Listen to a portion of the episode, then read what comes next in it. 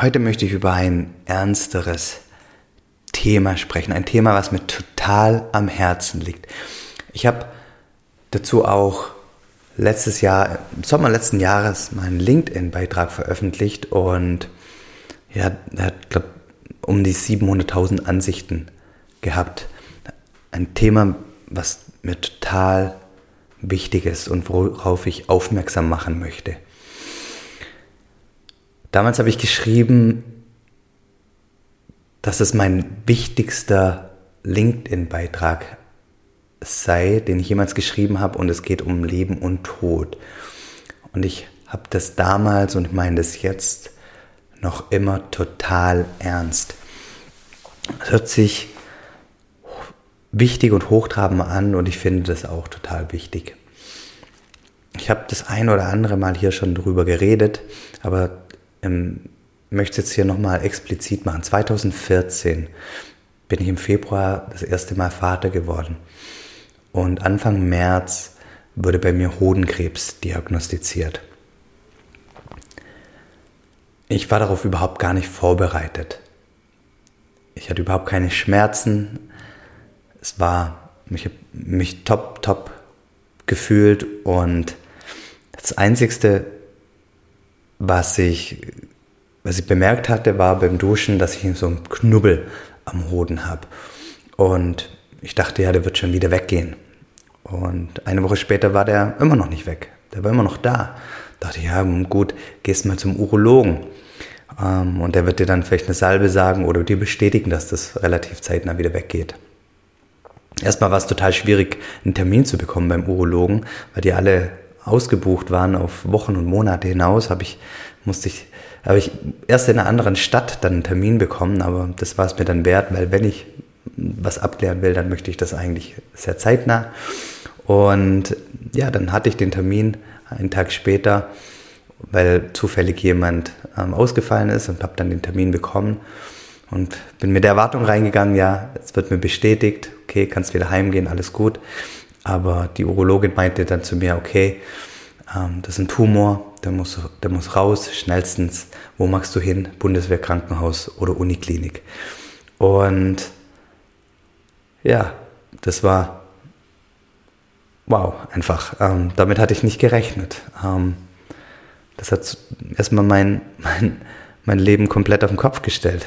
Ähm, wie gesagt, ich bin paar Wochen, drei Wochen davor zum ersten Mal Vater geworden. Ich mich total gefreut und war eigentlich ähm, ja, ganz, ganz oben. Und wie es Leben so ist, eine kleine Achterbahnfahrt, ähm, ging es dann mal eine ganze Spur nach unten. Und wenige Tage später hatte ich dann die Operation, der Tumor ähm, wurde entfernt und es hat sich herausgestellt, dass er bösartig ist. Ähm, aber mein Glück war, dass ich trotz allem den sehr, sehr früh erkannt hatte und ich dann die Entscheidung hatte, okay, ähm, bewachen oder überwachen wir das ähm, sehr, sehr engmaschig oder machen wir irgendwie noch eine Therapie? Bestrahlung kam nie in, in Frage, weil ich noch recht jung war, aber machen wir vorsorglich eine Chemotherapie. Da habe ich gemeint, nee, möchte ich eigentlich nicht. Und habe dann eine engmaschige ähm, Nachsorge gemacht. Und ähm, dafür bin ich sehr, sehr dankbar, wie das alles gelaufen ist und dass ich so früh erkannt habe. Und das ist auch das Einzige, was ich bis heute, also es ist jetzt ähm, bald neun Jahre her, machen durfte ähm, oder machen ja, musste. Und warum ist mir das Thema so, so wichtig? Aus meiner Sicht ist es für Frauen total selbstverständlich, über Gesundheitsthemen zu reden oder zur Vorsorge zu gehen, also ähm, über ja, Frauengesundheit äh, zu reden. Und wir Männer machen das nicht. Männergesundheit, darüber wird eigentlich so gut wie gar nicht geredet. Und ich habe oftmals das Gefühl, wir Männer denken, wir sind unverwundbar, uns wird da schon nichts passieren. Aber das sind wir nicht.